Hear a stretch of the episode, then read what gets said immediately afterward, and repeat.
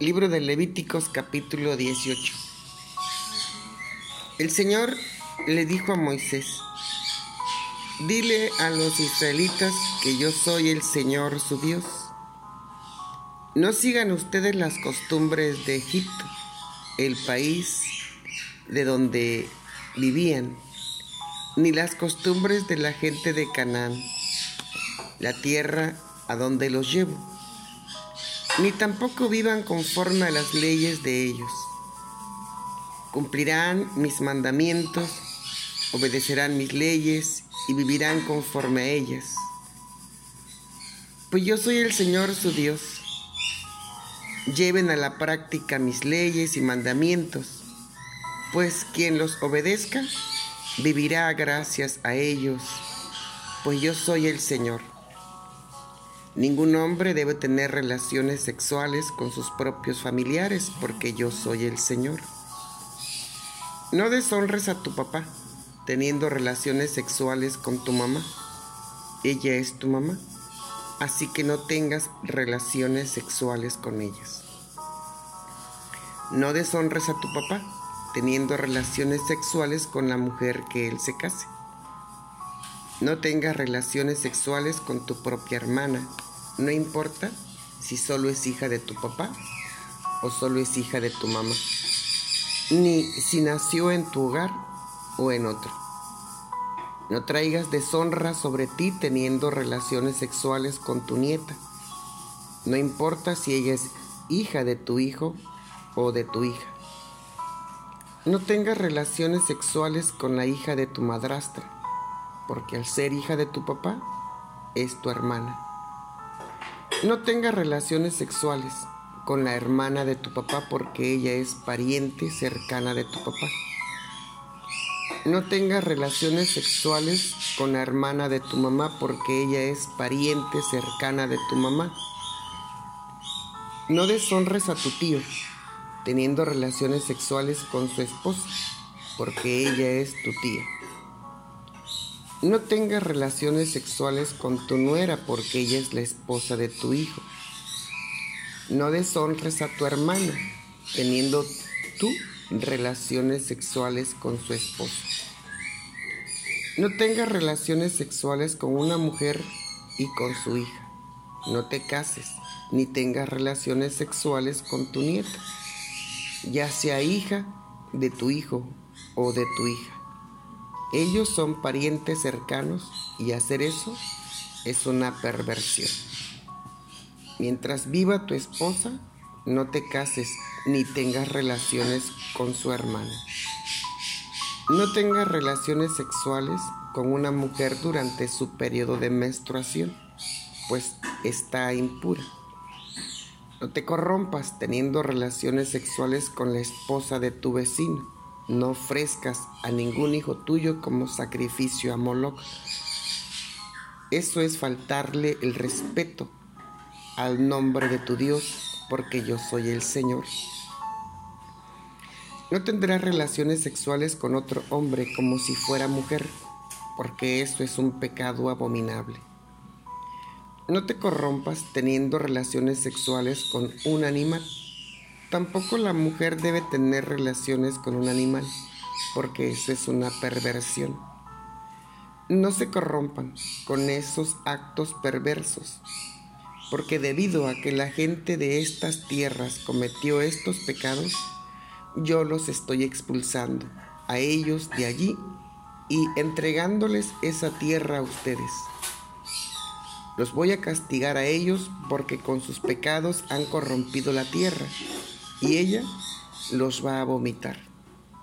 Pero en cuanto a ustedes, israelitas, o los inmigrantes que vivan entre ustedes, obedezcan mis leyes y mandamientos y no cometan ninguno de esos actos perversos, porque la gente que vivía antes que ustedes en esa tierra cometió esos pecados y corrompió la tierra. Si se abstienen de hacer esos actos perversos, la tierra no los expulsará como lo hizo con esas naciones que vivían allí antes de ustedes, por haberla corrompido. El que cometa esos actos perversos tendrán que ser separado de la comunidad. Así que obedezcan mi mandato de no hacer ninguno de esos actos perversos que fueron hechos antes que ustedes llegaran y no se corrompan con ellos, porque yo soy el Señor su Dios. Y bueno, pues aquí termina el capítulo 18 en el que vamos a notar algunos puntos que queremos resaltar. Y bueno, hablamos de algunos principios morales en los que Dios se destaca como el Señor del pueblo de Israel con la palabra no haréis. Es un imperativo, o sea, es un mandamiento. ¿Por qué Dios tiene que darle estos mandamientos? Primero, está enfatizando que así era el pueblo de Egipto y que así es el pueblo de Canaán. Y por esa razón esos pueblos fueron destruidos. Dios aborrece este tipo de costumbres. Por eso Dios le dice a Moisés, Dile a los israelitas que yo soy el Señor su Dios. No sigan ustedes las costumbres de Egipto, el país donde vivían antes ni las costumbres de la gente de Canaán. O sea, ni como los egipcios que tenían esas costumbres, ni como los cananeos que también tenían esas costumbres. Dios quiere ordena que nosotros seamos un pueblo diferente. Los egipcios y todas las demás naciones escogían a los dioses que iban a venerar. Pero Dios, siendo el único sabio y verdadero Dios, escogió al pueblo de Israel no fue que Israel escogió a Dios o a Jehová o a Yahvé como su Dios. No, fue Dios quien escogió a Israel para ser su Dios. Dios se da a revelar como eso, como lo que Él es. Un Dios que quiere dirigir la vida de las personas porque las palabras de Dios son vida. Aunque el capítulo 17 habla de no ponerse en posición de ser tentados a ofrecer a los demonios, el capítulo 18 enfatiza en que deben dejar atrás todas las prácticas del paganismo, sean de Egipto o de Canaán.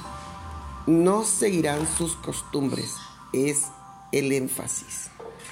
Segundo de Corintios capítulo 6, verso 17. El Señor nos invita, salid de en medio de ellos y apartaos. No toquéis lo impuro. Nosotros, los cristianos, tenemos que ser diferentes a todos los demás pueblos en aquellas cosas que Dios marca que tenemos que ser diferentes. Bueno, y en el capítulo 18 del 6 al 17 habla pues acerca de descubrir la desnudez, ¿verdad? Y son prohibiciones de relaciones sexuales dentro de la familia o con parientes cercanos. El segundo grupo de leyes morales tiene que ver con relaciones con su mujer, o sea, cuando ella está menstruando y no, no es correcto, no es sano, ¿verdad? Ni por los mandamientos de Dios, ni por la ciencia médica. Dios intenta proteger al pueblo de Israel de las cuestiones que son negativas y perjudiciales. Había un dios que era el dios Moloch, que era el dios pagano del fuego. Los cananeos echaron a sus hijos en el fuego sacrificándolos a Moloch. Era una práctica común en el mundo pagano. Israel no debe ser tentado por las costumbres de sus vecinos, ¿verdad? Así que deben de tener mucho, mucho cuidado. Los principios morales son eternos, siempre tienen vigencia. La ciencia médica respalda la inconveniencia de matrimonios consanguíneos porque producen nacimientos anormales. Las leyes civiles en muchos países se rigen bajo estos principios. Entonces, pues vemos a un Dios, ¿verdad?, que tiene cuidado de su pueblo, que nos invita, así como un médico, ya lo he repetido en diferentes ocasiones en las grabaciones anteriores, así como un médico te recomienda, ¿verdad?, acerca de abstenerte de ciertos alimentos porque son perjudiciales. Así como un arquitecto te advierte sobre cómo construir tu casa y sobre qué materiales aplicar en base a su conocimiento, así como un mecánico te recomienda ah, las cosas que tienes que cuidar de tu vehículo, porque si haces las cosas que la gente te dice o que estas personas te dicen, por esas cosas vivirás bien. Dios se está manifestando como el Dios de la sabiduría, el Dios que todo lo sabe, el Dios que nos ama, que siempre tiene cuidado de nosotros y que siempre está viendo por nuestro bien. Vuelvo a decir que las leyes de Dios no tienen como propósito frustrarnos ni impedirnos, ¿verdad?, a poder disfrutar de la vida tienen que ver con protegernos acerca de cómo ser un pueblo diferente, un pueblo que disfrute de larga vida, un pueblo que viva en paz consigo mismo, con la sociedad y con Dios mismo. Toda sociedad que adopta a Dios como su Dios y se propone a obedecer y a guardar los mandamientos del Señor, seguramente será una sociedad que disfrutará de larga vida y de largos beneficios dentro de la sociedad, de una empresa, del matrimonio, dentro de todos los niveles y tipos de vida que se puedan vivir. Vivir dentro de los mandamientos de Dios siempre será la mejor decisión que un ser humano pueda tomar. Esa es la razón por la que Jesucristo vino a morir en la cruz del Calvario, para que hoy, como dice la Escritura, a los suyos vino, pero los suyos no le recibieron, pero aquel que le recibió, le dio el poder de ser hecho hijo de Dios. Y si hijos, también herederos. Así que ahora que Dios nos ha abierto la puerta de la bendición a toda la humanidad, está en nosotros abrir la puerta de nuestro corazón para que el reino de Dios venga a establecerse en nuestra vida y que el Espíritu Santo a través de su palabra nos lleve a disfrutar de una vida buena, larga y agradable. Así que, pues ahí está el mensaje. Padre eterno, te damos gracias porque tú eres un Dios bueno Eres un Dios grande, eres misericordioso, eres clemente, lento para la ira y grande en misericordia y te dueles del castigo. A ti, Señor, nos allegamos confiadamente para darte las gracias, Señor, por tu palabra. Gracias por hablar a nuestra vida. Gracias por ser la luz en nuestro caminar. Gracias porque tu palabra viene a iluminar nuestro camino. Como dice la escritura, lámpara es a mis pies tu palabra y lumbrera a mi camino. Gracias Señor, porque tu palabra vino a iluminar nuestra mente y a sanar nuestro corazón.